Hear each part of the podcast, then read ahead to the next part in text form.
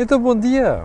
Começo de semana, tempo um bocado farrusco e já percebeu que está com o Cor do Dinheiro, versão matinal, do dia 10 de agosto do ano da graça de 2020. Olha, e como eu não tenho certeza se o som está a funcionar bem, porque estamos aqui a testar microfones novos, não é o microfone de ligação física, é o microfone wireless, eu quero pedir a Vossas Excelências que me digam rapidamente se o som está assim ou se está assim que é para prosseguir com a agenda de hoje. A agenda de hoje é muito, muito completa, muito extensa e, portanto, hum, não podemos perder muito tempo com esta fase. Bem, antes de mais, antes de irmos ao, sumo, à agenda propriamente dita, quero recordar-lhe uma coisa. Uh, o novo banco parece ter um prazer especial em não sair das manchetes e não sair das notícias. Eu, cada vez que falo do banco aqui, realço sempre que não está em causa hum, desconfiança em relação ao Presidente, ao CEO, à administração, mas é bom que a mulher de César, uh, além de ser, pareça. E eu já vou explicar isto a seguir, porque, como você já percebeu, isto... e eu vou-lhe mostrar a que é que se refere, que é para não haver a mais pequena dúvida, não ficar a pensar que temos aqui processo de intenção contra o novo banco manchete do público de hoje. Aliás, o público tem dado um destaque muito grande ao novo banco. Já lá vamos aqui um bocadinho. Bom, por onde é que vamos começar? Pelo muito bom o som. Muito obrigado pela informação, Vitor Miguel Santos. Hum, antes da ordem do dia. Ah, vi, estamos a falar de atividade económica que tem a ver com a quebra do segundo trimestre, tem a ver com uma ligeira recuperação no, no, no trimestre que nós estamos a viver, mas enfim, Há 22 anos, estamos em 2020, portanto, de 1998, o ano em que ficámos a saber praticamente que íamos participar no euro, uh, há 22 anos que a economia portuguesa, num trimestre, não produzia tão pouco. Uh, salvo erro, à volta de 22 mil milhões de euros, uma coisa do género. Bem, isto serve não para nos lamentarmos, para você ter uma ideia muito concreta daquilo que é a quebra violenta da atividade económica no segundo trimestre. O problema não é saber o que é que vai suceder no trimestre que está a correr. Isto nós já sabemos que há uma recuperação e que ela vai assim muito devagarinho. E se nada correr mal nos próximos tempos, é provável que depois a curva comece a subir. Bem, a menos que alguém resolva inventar, se entretanto nós vier para aí uma segunda vaga ou terceira vaga, como quiser, da Covid-19. Eu espero que haja o bom senso por parte do Sr. Presidente da República, por parte do Sr. Primeiro-Ministro e outras gentinhas em Portugal, inclusive a gente que está muito apostada em dramatizar as coisas, que, que haja o bom senso de não paralisar a economia outra vez. A menos que a malta queira lixar isto tudo, desculpa a expressão, e criar para aí uma vaga de desemprego sem precedentes, nem com as piores trocas que havia. Segundo ponto, os problemas no motor da aplicação que rastreia o Covid-19. Como sabe, falámos aqui na semana passada, o Sr. Presidente da República aprovou aquele diploma que prevê, prevê a adoção da, da aplicação e olha, não é que mal ela esteve disponível, um estudante de segurança informática descobriu que tinha um problema. Está a ver qual é a questão? Você, desse lado, quem trabalha nestas coisas, e eu não sou um info excluído, vai dizer assim, ah, mas isso é normal, porque quando se faz um motor, uma aplicação, depois há sempre buracos, há sempre possibilidade de fugir àquilo, há sempre portinhas para onde se pode entrar. O Rui, o Rui Pinto que saiba, que, que diga, que percebe muito disto, o Rui Pinto estará em análise no final deste programa, mas uh, e o problema não está aí, isso é normal, isso acontece, não é normal, acontece.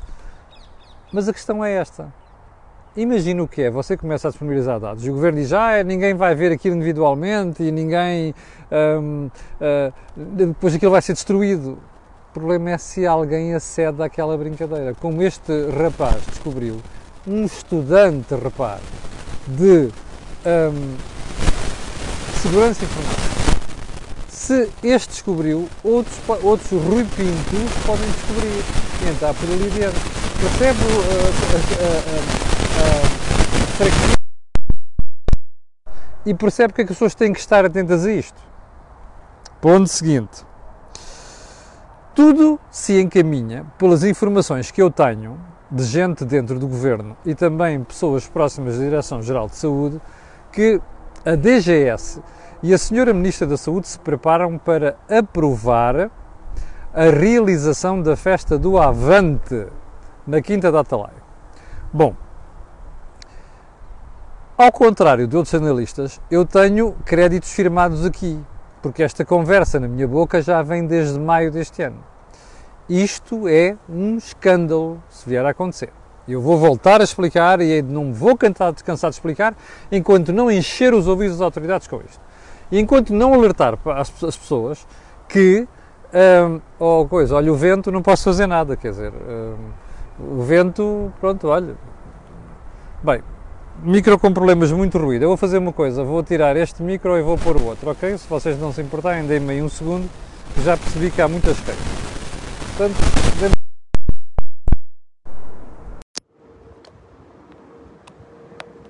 então, então vejam lá agora a solução, se faz favor, está bem? E digam-me lá, uh, pois o problema destas coisas é o vento. Estava aqui a testar este microfone, mas... Uh, mas é o vento. Uh, pois exatamente. É Bem, veja lá se está bem, se o som está bem assim, que é para prosseguirmos com esta brincadeira, ok?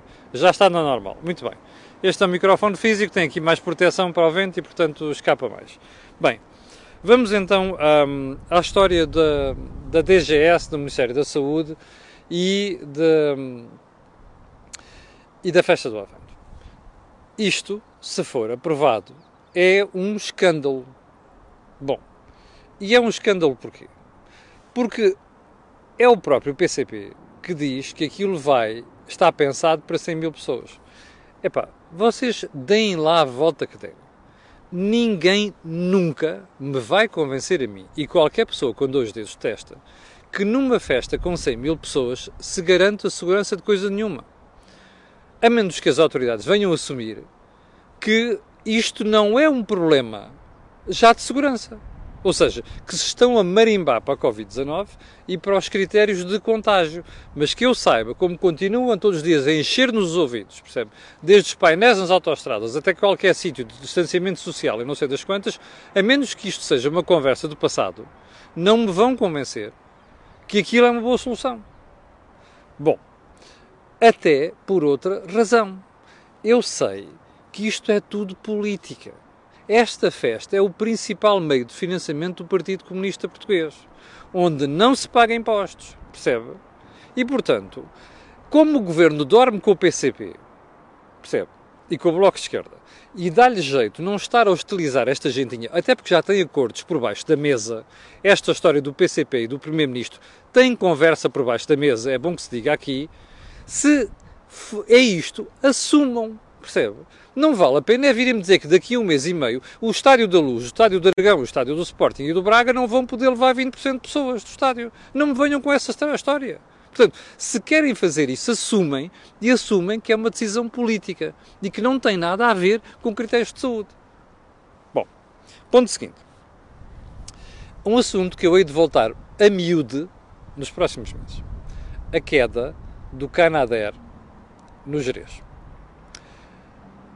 Antes de irmos às questões do INEM e do tempo de que levaram para ir lá buscar a pessoa que morreu, mais uh, o ferido, deixe-me dizer o seguinte: você tem recordação de há quantos anos nós falamos da combate aos incêndios em Portugal, dos tipos de meios que são utilizados, dos aviões e o Diabo 4? Tem noção disso?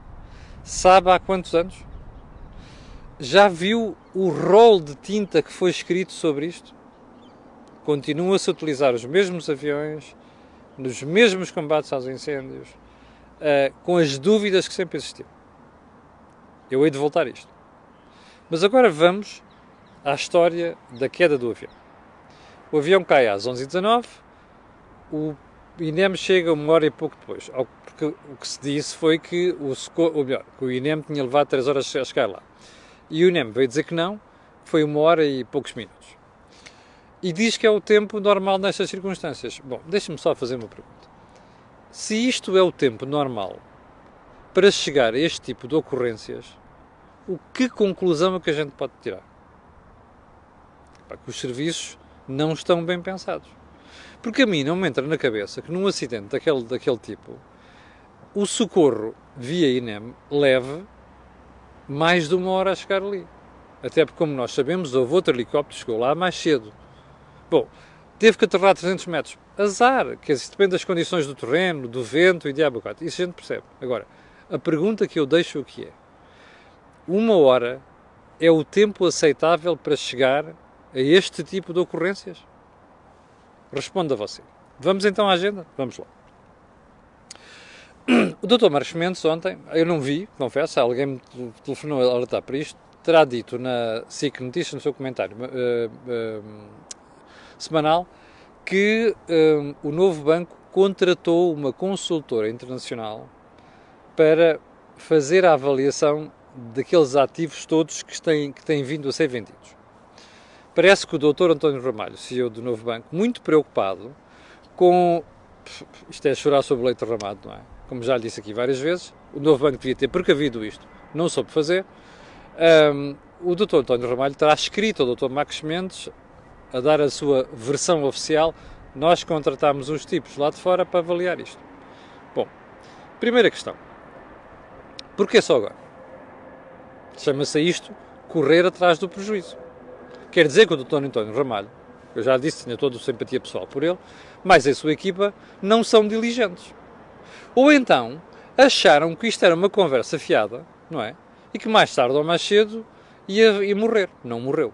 Como se viu, há bocado acabei por lhe referir isto, na manchete do público de hoje. Não morreu. Segundo lugar, o Dr. António Ramalho e a sua equipa, mais os acionistas do Novo Banco, é bom que ponham uma coisa na cabeça. Estão a utilizar dinheiros que, na última instância, podem não vir do bolso do contribuinte, mas hão de vir do bolso de todos os clientes dos bancos. Porque o Fundo de Resolução, embora o Tesouro esteja emprestado dinheiro ao Fundo de Resolução, os bancos vão lá ter que meter dinheiro até 2046. Percebe? Portanto, é um, poderão dizer assim, ah, mas não é o contribuinte. Who the fuck cares? O que interessa aqui é que alguém vai pagar aquilo. Quem é que vai pagar aquilo? Os clientes dos bancos. Porque os bancos não vão, obviamente, meter dinheiro no fundo de resolução sem ir buscar dinheiro aos clientes. Bem, é bom que o novo banco perceba isto. O que aconteceu aqui, eu já lhe expliquei várias vezes, e é isto que nós temos de ter atenção. Não é saber agora se aquilo foi bem vendido ou mal vendido. Aquilo há de saber mais tarde ou mais cedo. A questão não é saber. Bom, foi mal vendido, é óbvio que foi mal vendido quando os ativos estão naquela situação, quando os bancos estão naquela situação, quem oferece, oferece pouco dinheiro. A questão não é essa. A questão é: podia, podia, poder-se ter feito melhor ou não? Número um. Número dois. Porque é que o novo banco não prolongou isto no tempo e não tentou rentabilizar ao máximo a venda dos ativos? A resposta é evidente. Porque o Estado português foi totó, percebe? Porque o Estado português, personalizado na pessoa do Sr. Ministro, Primeiro-Ministro António Costa e o Sr. Ministro das Finanças anterior, Mário Centeno, andaram a vender a este país a conversa fiada de que eram os grandes salvadores da banca e que o anterior governo, mais a troca de troika, tinham lixado o sistema financeiro todo e tinham deixado a fatura para eles. E eles é que eram os salvadores. Eu vou-lhe recordar. Primeiro-Ministro, na conversa do BPI, a recomposição acionista do BPI, foi ele, não é? E depois o. Presidente da República, que também vem dizer que também tinha participado. Está a perceber? E depois ficámos a saber assim, quando a coisa correu mal com a Isabel, que o BCE a, pressionar a venda da Isabel, o Primeiro-Ministro deu de frosques, o Sr. Presidente da República meteu o rabo entre as pernas e pirou-se para a Baía de Cascais. Percebe? É esta a figura que esta gentinha faz. Está a perceber? Bom, estes senhores, eu vou repetir, António Costa e Mário Centeno, Chegaram-se ao novo banco e pensavam que resolviam aquela marmelada, que havia vários concorrentes. Não houve, ficou um. Foram comidos. E quando esse um percebeu que estava sozinho, enfiou-lhes tudo pela goela abaixo. Entre as quais a gente mete mil milhões, mas só compra aquilo se houver uma garantia pública. 3,89 milhões de euros, dos quais 3.100 milhões já foram pagos. Percebe? Isto foi o incentivo errado. E a malta que esteve dentro do processo pode-me vir dizer assim: Camilo, não havia outra solução. Havia, havia, era fechar o banco. Vão-me dizer assim: ai, mas gostava mais, estou-me a marimbar. Percebe? Sabe qual é a vantagem de matar as coisas no momento próprio? É que a gente não fica depois a pensar nelas um ano depois, dois anos depois, dez anos depois. A vida é assim. Há prejuízo aqui, fechou. Faço o write-off, eu perdi dinheiro aqui, acabou, fechou. Não vai andar a empurrar com a barriga o resto da vida. Foi aquilo que o Sr. Mário Centeno e o Sr. Primeiro-Ministro fizeram. Percebe? Mais, ocultaram -as todas as condições de venda do novo banco. Como nós sabemos hoje em dia, há uma situação prevista que é se houver coisas como pandemia, pode-se ir lá buscar mais dinheiro. Percebe? com a história de cá, e o Estado pode participar lá, vir a tomar uma posição de capital. E isso era para se fazer na altura, não era agora. Ou então nacionalizava-se o, BP, o, o, perdão, o, o novo banco e depois vendia-se mais tarde em melhores condições, não sei das quantas. E isto foi mau negócio feito por Mário Centeno e António Costa. A culpa é deles, percebe? Portanto, não vale a pena andar o pessoal aqui a chorar no molhado. Porquê? Porque sob o leite derramado já não se resolve nada. O que se resolvia é ter pensado nestas coisas na altura. Não pensaram, fuga para a frente, percebe? E vinham as eleições e diabo 4, mais tarde ou mais cedo, fuga para a frente. Deu no que deu, portanto, não vale a pena o pessoal andar aqui a perder tempo. Isto é a responsabilidade dos maus incentivos que nós, como contribuintes, e o Estado que nós lá metemos, chamado Primeiro-Ministro e Ministro das Finanças, fizeram. Burrada. Não tem outro nome. Bom, só mais um segundo. Como você viu, o público não largou isto e foi buscar a história do novo banco, vendeu seguradora GNB Vida com 70% de desconto a um gestor, ao que tudo indica, um magnata americano condenado por corrupção. Bonito. Bom, venda com 70% de desconto. Era inevitável? Não sei. Eu sei é que o novo banco anda para aí a despejar tudo e mais alguma coisa até ao final deste ano. O António Ramalho quer sair de lá com aquilo tudo limpo. Está a perceber? O problema é que é tudo limpo à conta dos outros tipos, que pagam o fundo de resolução. Percebe? É isto que aqui está. Bom, vendeu com 70% de desconto. Eu não conheço as condições concretas, não sei se era possível fazer melhor ou não, mas há uma coisa que eu sei. Epá, já há dúvidas sobre para quem é que se vendeu aqueles terrenos, aquelas casas, com o empréstimo do novo banco, percebe? Eu, como recordo, na semana passada, disse aqui que o Jornal Económico disse que Bruxelas autorizou aquilo. A questão não é Bruxelas autorizar, é uma questão de ética. Um banco não se pode pôr a vender coisas a desconto daquela maneira e financiar a venda, percebe? Não fica bem. O BPI disse, na semana passada que não fazia isto. Os outros bancos dizem que não fazem isto. Porque é que o novo banco há de fazer? Isto é uma falta de transparência lamentável. E o doutor António Ramalho devia estar preocupado com esta marmelada. Não está, pelos vistos, não é? Toda a simpatia que eu tenho por ele, pessoal. Tenho que deixar isso de lado porque isto é uma burrada, percebe? Bom, qual é a ética? Não investigam os compradores? Um magnata condenado por corrupção. Isto é de bradar aos céus. Ou seja, moral da história, o novo banco insiste em não sair da ribalta.